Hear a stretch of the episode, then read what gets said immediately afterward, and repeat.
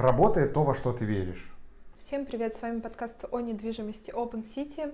А, с вами его ведущая Анастасия Елфимова и моим неизменным собеседником остается основатель сервиса по продаже новостроек Open City Евгений Дружинин. Женя, привет. Привет. Ну, кстати, сегодня ты сказала наоборот, да? Подкаст о недвижимости Open City, а до этого Open City подкаст о недвижимости, а, да? Да. А, ну, от вот, перестановки вот. слагаемых меняется ли сумма? Сумма не меняется, смыслы не меняются, они остаются такими же. Говорим обо всех актуальных информационных поводах и, и в принципе, не только информационных, а каких-то вечных. Например, в последнее время мы обсуждали, как выбрать квартиру для инвестиций, как выбрать квартиру для жизни. Как ты думаешь, какая тема будет следующей? Ну, давай предположим, что это квартиры для аренды.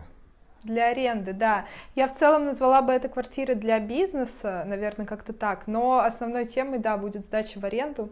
И э, какие бы ты выделила основные правила при выборе квартиры? Есть три правила, мы их вывели, и я считаю, что это золотые правила, и рекомендую всем пользоваться этими тремя правилами. Мы поговорим о деталях, но в целом давай э, правило номер один – это транспортная доступность. То есть угу. это должно быть либо метро, либо МЦД, потому что нам важно, чтобы у нас срок сдачи, а, либо срок экспонирования, да, чтобы он был минимальный. Вот мы выставили а, объявление, и она у нас сразу же сдалась. То есть получается, а для того, чтобы сразу сдалась, кто снимает, а, те, кто работают, те, кто учится, а, ну, по большей части, да, и им, ну, вряд ли это пенсионеры, которым никуда не нужно. А тем, когда нужно каждый день ходить, важно, чтобы рядом было метро? Ну, метро э, бывает разное. Я вот сегодня, например, читала, что легче сдать квартиру, которая в каких-то отдаленных районах Москвы, нежели квартиру, которая, не знаю, на Китай-городе или где-то на Кузнецком мосту. Что ты думаешь по этому Ну, здесь очень важно, что когда мы говорим метро, у нас метро большое. Угу. Москва большая, у нас есть и МЦД, и МЦК, и Новая Москва. Это все метро. Под метро мы понимаем все, что угу. ездит по рельсам. Кстати, я не помню, что прямо у нас были кейсы, что кто-то бы покупал квартиры в Китай-городе, да, для того, чтобы сдавать.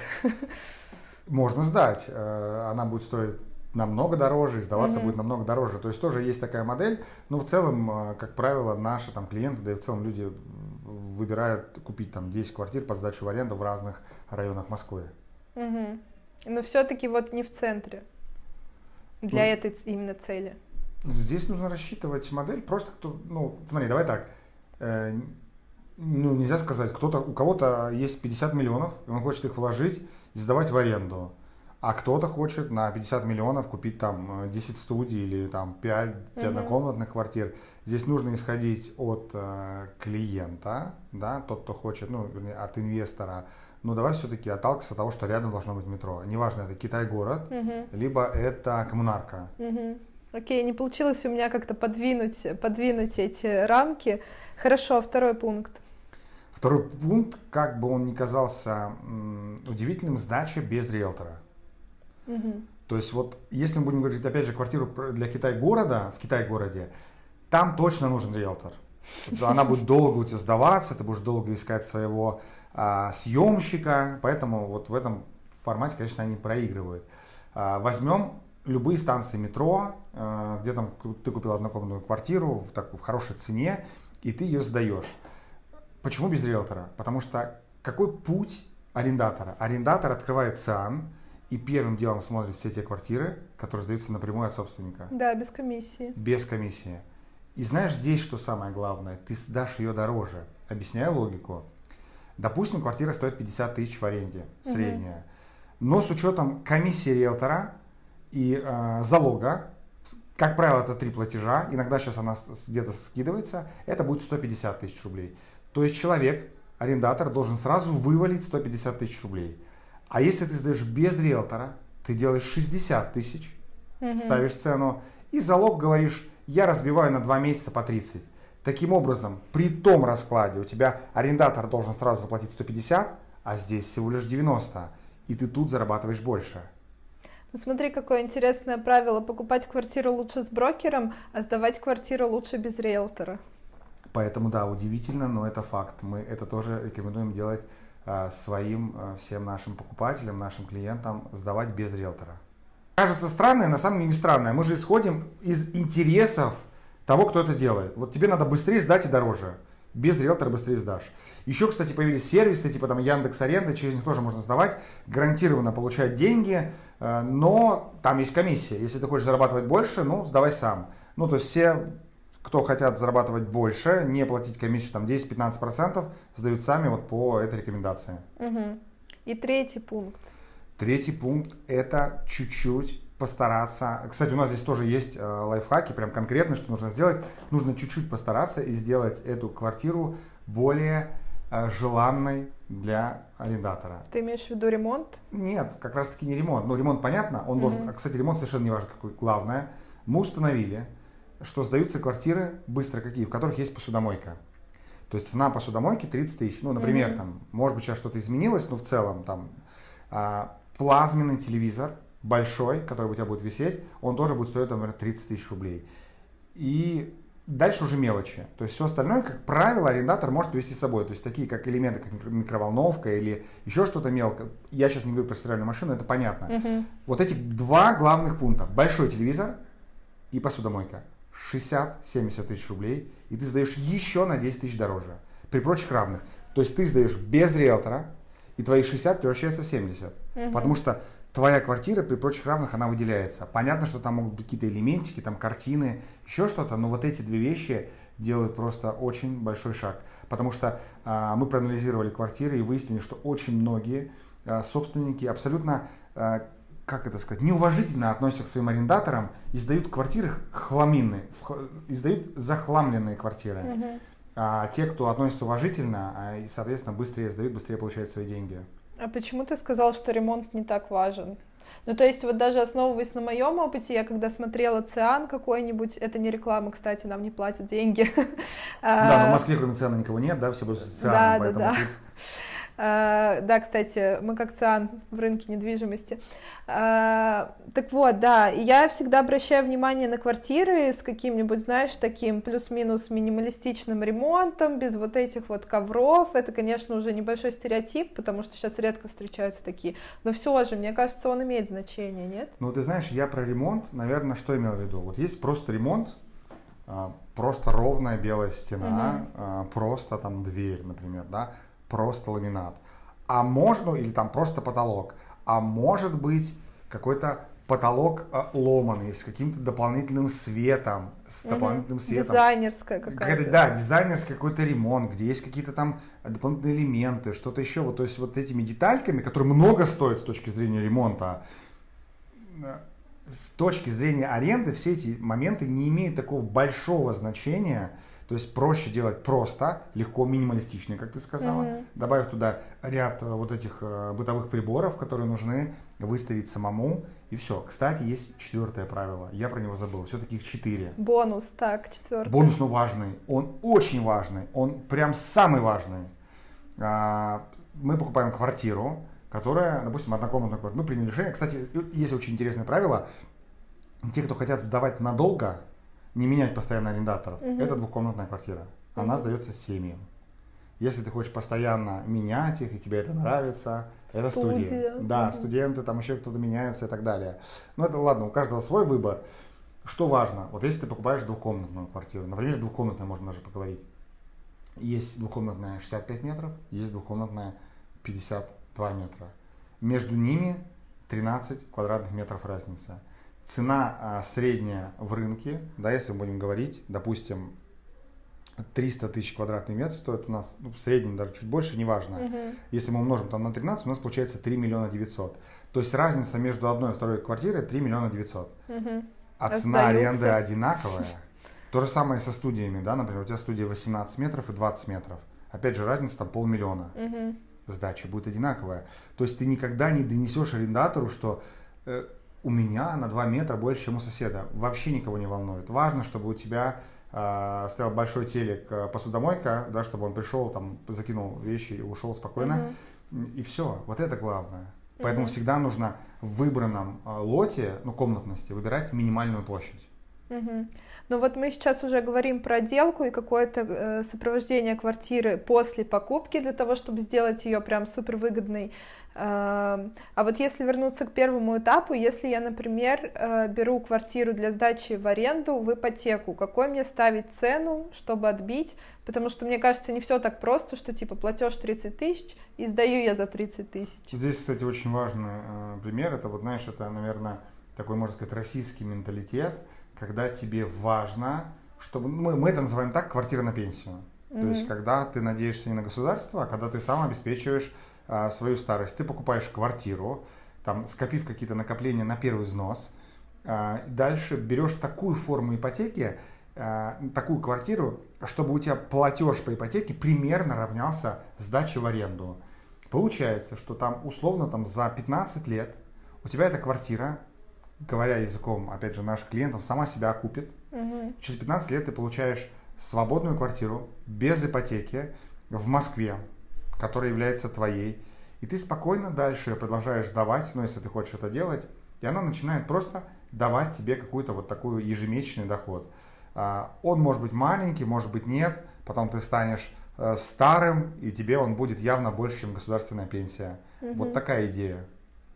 Ну, то есть платеж должен быть про цену я хочу понять, какой она должна быть в соответствии с э, платежом по ипотеке.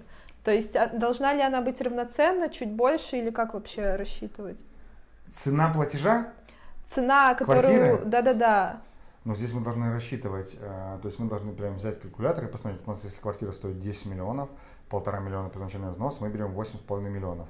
8,5 миллионов а, под а, сколько процентов? У нас там семейная ипотека, uh-huh. льготная, субсидированная. Почему я сказал, что нужен важный вид ипотеки? Мы выбираем ту ипотеку, которая нам позволит уменьшить этот платеж, чтобы он равнялся средней цене аренды. Uh-huh. То есть мы примерно рассчитали, что у нас однокомнатная квартира будет стоить там 70 тысяч.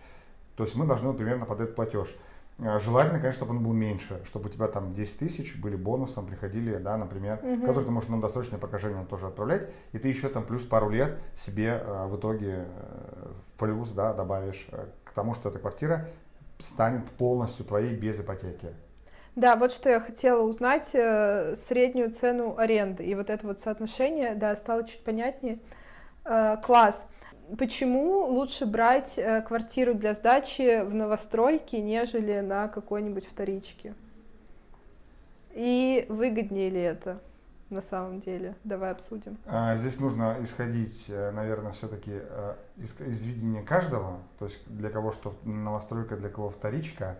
Но если мы опять же поговорим про плюсы и минусы вторички, плюс главные новостройки – это различные программы ипотеки низкие. Угу. То есть это льготная, это семейная ипотека, чего нету. То есть 5% у нас семейная ипотека, например, да, а при а, вторичке у тебя 11%. Ну, платеж там настолько отличается сильно. Угу. Есть IT-ипотека, у нас а, куча айтишников, которые покупают себе крутые, кстати, квартиры а, в классных проектах и сдают их в аренду. А, потому что там ставка 4% у них, то есть это практически ноль. И потому что большие, кстати, лимиты по IT-ипотеке, там до 18 миллионов. Ну ладно, мы сейчас не про это.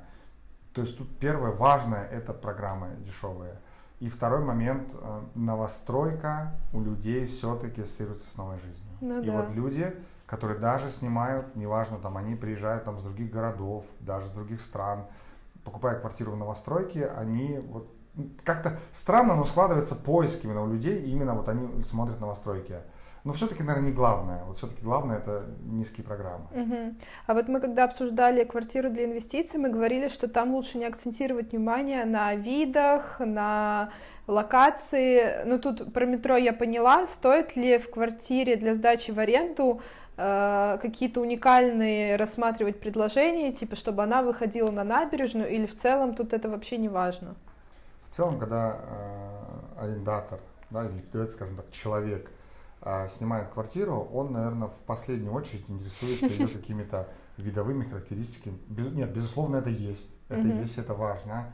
Для кого-то там панорамные окна, видовые характеристики, но в целом первичным это становится цена, как быстро нужно снять, да, и э, удобство и расположение, вот то, о чем мы говорили.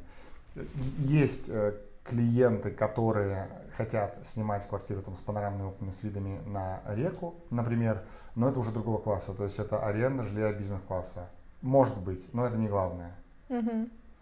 А можно ли после сдачи в аренду в этой квартире жить? Ну, то есть это рентабельно вообще, если, допустим, ты выплатил ипотеку и такой, все, это моя квартира, или, скорее всего, она уже будет так, ну, если давай так, э, средний срок закрытия ипотеки там 10, э, там сейчас чуть увеличился, там до 15, mm-hmm. может быть, лет. Ну, если представим, что ты досрочно не гасишь, вот у тебя там 15 лет, за 15 лет закрыл ипотеку, через 15 лет город будет другой, да, и твои вкусы будут другие. Mm-hmm.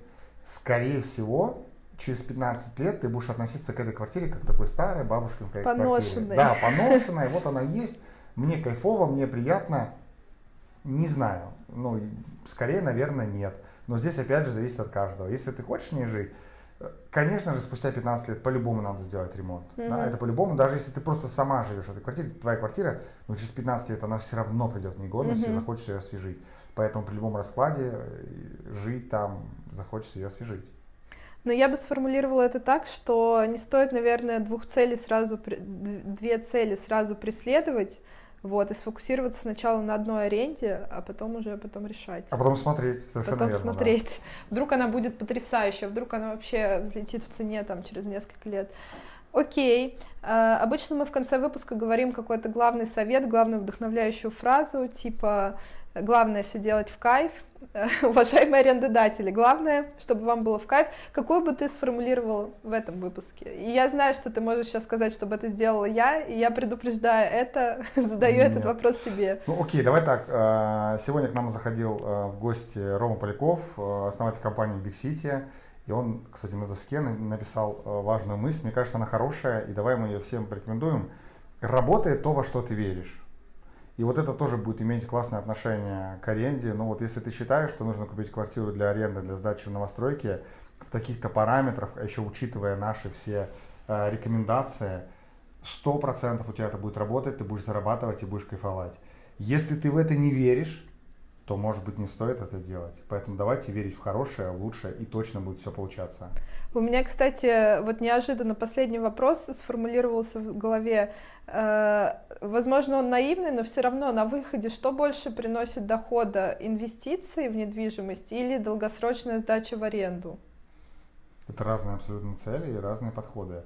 Там, где ты сдаешь в аренду, это прям абсолютно консервативно. Ты прям можешь рассчитать, вот у тебя платеж по ипотеке, uh-huh. вот здесь у тебя столько сдается, и так она будет твоей. И здесь, э, когда мы говорим про сдачу квартиры в аренду, это история про квартиру на пенсию. Это такой, ты создаешь себе будущее на потом. Uh-huh. Когда ты берешь квартиру в инвестиции с целью перепродажи, это абсолютно другой подход, это другие люди, это другой э, склад ума, потому что ты не будешь владеть там ты будешь владеть этой квартирой, угу. да, или там говоря, обладать. Тут ты не будешь обладать. Ты раз и пошел дальше, раз и пошел дальше. Угу. Поэтому разные абсолютно подходы. Да, квартира у тебя с инвестициями не останется, а с арендой останется точно, да? Да. Понятно. Хорошо, спасибо большое. Мы вроде бы разобрались с циклом, как выбрать квартиру для и продолжите сами для чего. Если вдруг вам интересно Э, интересен вопрос, как выбрать квартиру для чего-то еще, возможно, мы что-то упустили, обязательно пишите нам в социальных сетях, задавайте свои вопросы, и мы обязательно на них ответим в следующих выпусках. Спасибо, что были с нами на подкасте о недвижимости Open City. Пока. Всем хорошего вечера, хотел сказать, на самом деле хорошего дня, утра, ночи. Ланча, обеда, завтрака, любого времени дня. Пока.